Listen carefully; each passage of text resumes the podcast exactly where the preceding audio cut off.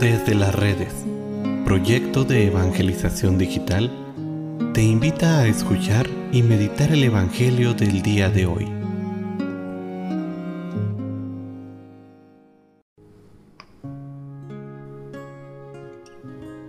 El día de hoy, viernes 11 de marzo. Escuchemos con atención el Santo Evangelio según San Mateo. En aquel tiempo, Jesús dijo a sus discípulos, Les aseguro que si su justicia no es mayor que la de los escribas y fariseos, ciertamente no entrarán ustedes en el reino de los cielos. Han oído ustedes que se dijo a los antiguos, No matarás, y el que mate será llevado ante el tribunal. Pero yo les digo, todo el que se enoje con su hermano será llevado también ante el tribunal. El que insulte a su hermano será llevado ante el tribunal supremo. Y el que lo desprecie será llevado al fuego, al lugar del castigo. Por lo tanto, si cuando vas a poner tu ofrenda sobre el altar, te acuerdas ahí mismo de que tu hermano tiene alguna queja contra ti, deja tu ofrenda junto al altar y ve a reconciliarte con tu hermano y luego vuelve a presentar tu ofrenda. Arréglate pronto con tu adversario mientras vas con él por el camino. No sea que te entregue al juez, el juez al policía y te metan a la cárcel. Te aseguro que no saldrás de ahí hasta que hayas pagado el último centavo. Palabra de Dios. en la vida del cristiano, como nos muestra este Evangelio, una persona que tiene muchos criterios, muchos criterios diferentes a los del mundo y que va llevando un verdadero progreso de conversión.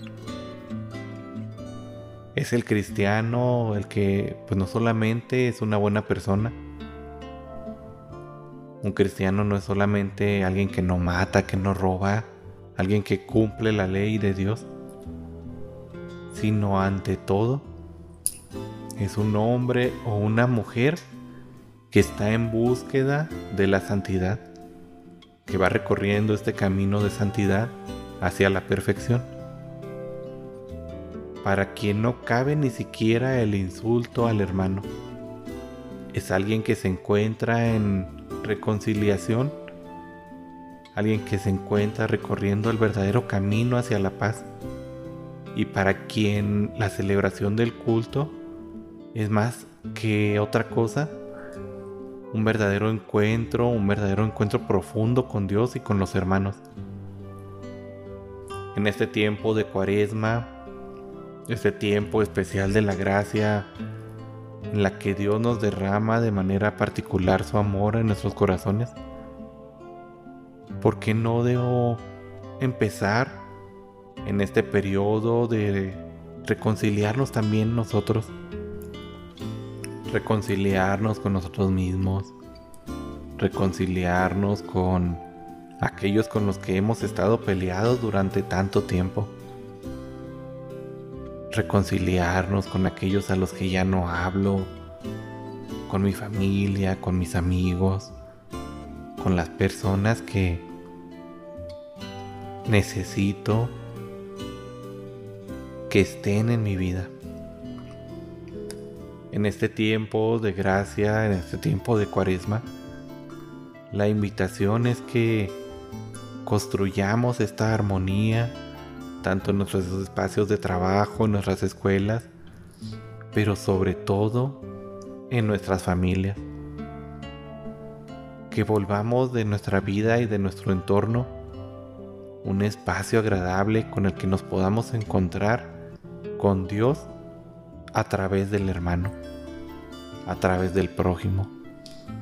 Es por eso tan importante y tanta insistencia que nos hace el Señor de que si vamos a poner la ofrenda en el altar, pero nos acordemos, nos acordamos que estamos enojados con el hermano. Primero nos reconciliemos con el hermano y luego volvamos a poner la ofrenda. Aprovechemos pues este tiempo de cuaresma para no solo ponernos en bien con nuestro Señor, no solo reconciliarnos con Él, sino también mirar al hermano en quien nuestro Señor se hace presente y reconciliarnos con Él. Aprovecha pues este tiempo que nos da la cuaresma para acomodar y para reconciliar.